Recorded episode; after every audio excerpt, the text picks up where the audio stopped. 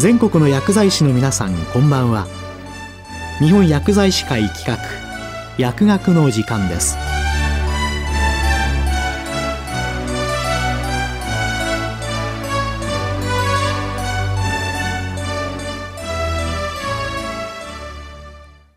今日はアレルギー性結膜炎疾患診療ガイドライン第3版について。日本大学歯科学系眼科学分野臨床教授庄司淳さんにお話いただきます。皆様こんにちは。日本大学医学部視覚科学系眼科学分野の庄司淳と申します。本日はアレルギー性結膜疾患診療ガイドライン第3版について治療を中心にお話しさせていただきます。12分弱という短い時間ですがどうぞお付き合いください。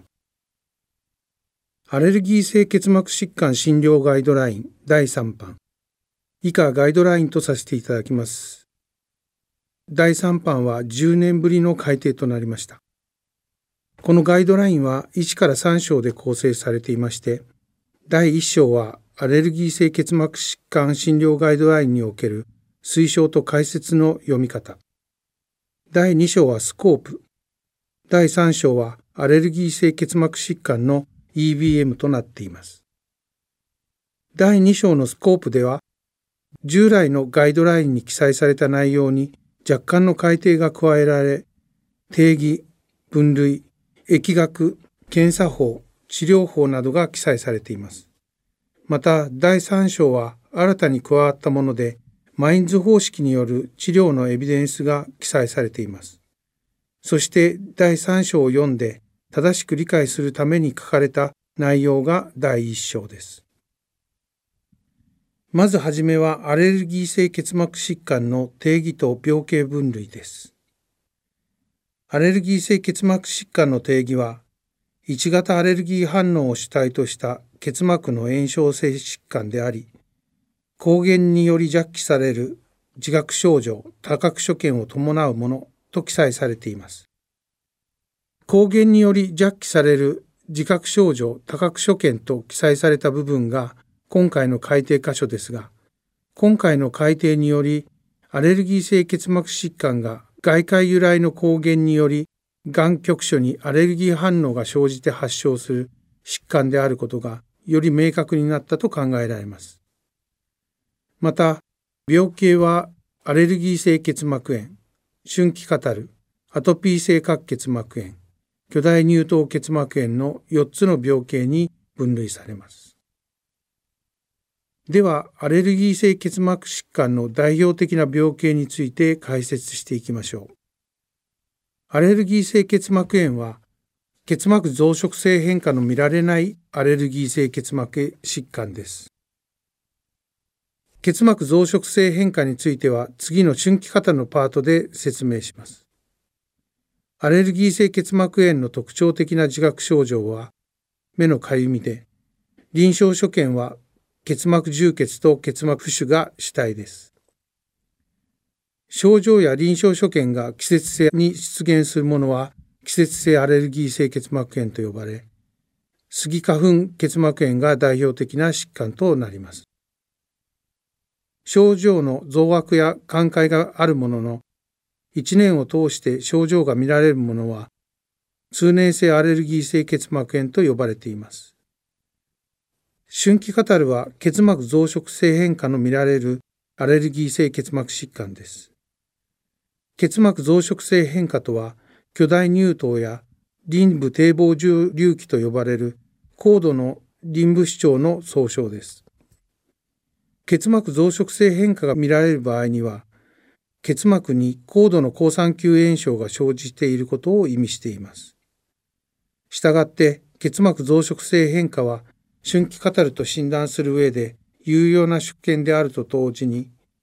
抗酸球炎症に対する治療としてステロイド薬や免疫抑制薬の適用を決めるための重要な所見でもあります。アトピー性角結膜炎は顔面にアトピー性皮膚炎を生じている患者に起こる慢性のアレルギー性結膜疾患です。巨大乳頭などの結膜増殖性変化が見られない軽症例から結膜増殖性変化が見られる重症例まで臨床所見は多彩です。軽症例の治療はアレルギー性結膜炎に準じ、重症例の治療は春季カタルに準じて行われます。ここからは治療に関するお話をさせていただきます。今回のガイドラインでは、従来の治療指針については第2章のスコープで述べられています。また、治療のエビデンスに関しては、第3章にマインズ方式を使った検討結果が記載されています。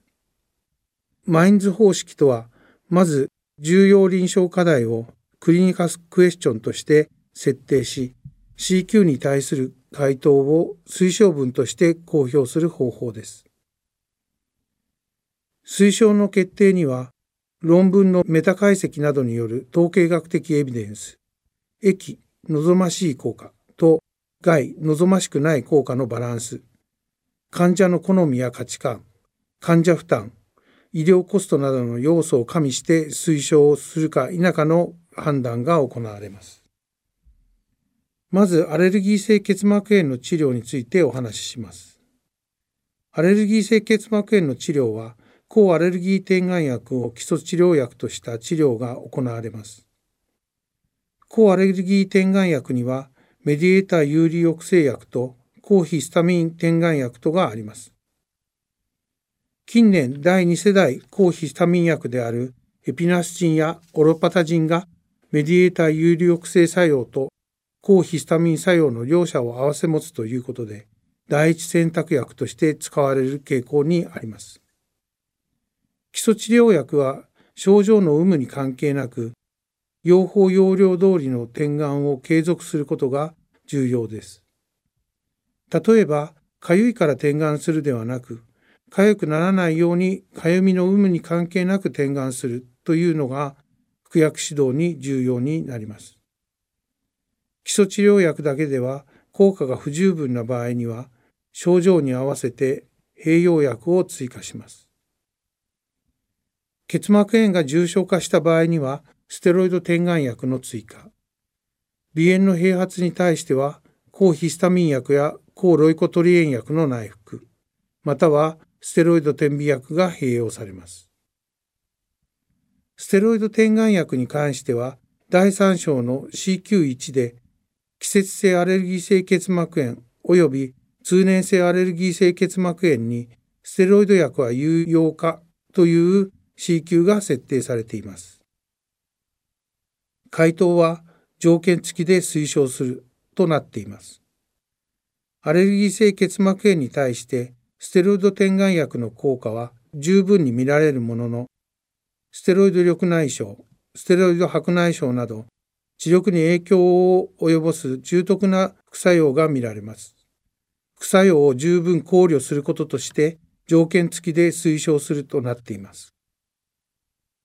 春季カタルの治療では、巨大乳頭などを生じる高度の好酸球炎症に対する治療が重要となります。春季カタルは重症型のアレルギー性結膜疾患に位置づけられており、抗アレルギー点眼薬単独での治療では効果が不十分な症例がほとんどです。免疫抑制点眼薬、またはステロイド点眼薬の併用が必要になってまいりますが、先ほどお話ししたように、ステロイド薬は副作用が問題になってきますので、まず免疫抑制点眼薬の併用をガイドラインでは推奨しています。すなわち、抗アレルギー点眼薬と免疫抑制点眼薬の利者併用療法で治療を行ってみて、治療効果が不十分な場合は、ステロイド薬も併用する三者併用療法を行うというステップを踏んだ治療法が推奨されています。現在本法で使用できる免疫抑制点眼薬はシクロスポリン点眼薬とタクロリムス点眼薬の2種類です。適用症は両者ともに春季カタルで、シクロスポリン点眼薬はユニットドーズ製剤で1日3回点眼、タクロリムス点眼はマルチドーズ製剤で1日2回点眼で使用します。第3章には春季カタルやアトピー性角結膜炎にシクロスポリン点眼薬は有用かという C 級が記載されています。シクロスポリンは水に溶けにくいお薬ですので、現在日本で製品化されている0.1%製剤が水溶性点眼液としては最も高濃度のものになります。しかし諸外国からの報告の中には0.1%よりも低濃度で治療したものの報告も見られます。シクロスポリン点眼薬は濃度により臨床効果にばらつきが見られるため治療効果の評価が難しいとされています。アレルギー性結膜疾患の治療薬としての効果はメタ解析で認められるものの低濃度製剤での無効例などの報告が十分でないことから出版バイアスがある可能性が考慮され弱く推奨となっています。CQ7 では春季カタルやアトピー性角結膜炎にタクロリムス点眼薬は有用化という C 級が設定されています。メタ解析では、眼瞼結膜乳頭と角膜上皮障害に対して優位な効果が認められていますし、重篤な副作用の報告もありませんので、実施することを強く推奨するとなっています。代表的な CQ をご紹介させていただきましたが、第2章と第3章を合わせてお読みいただくことで、治療をより深く理解していただけると思います。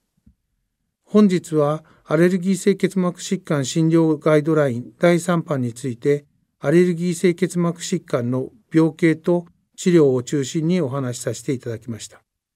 今回の改定は治療のエビデンスを盛り込んだ改定が主な改定内容となっております。日常診療や服薬指導の参考にしていただけましたら幸いと思います。今日はアレルギー性結膜炎疾患診療ガイドライン第3版について日本大学歯科学系眼科学分野臨床教授庄司淳さんにお話いただきました。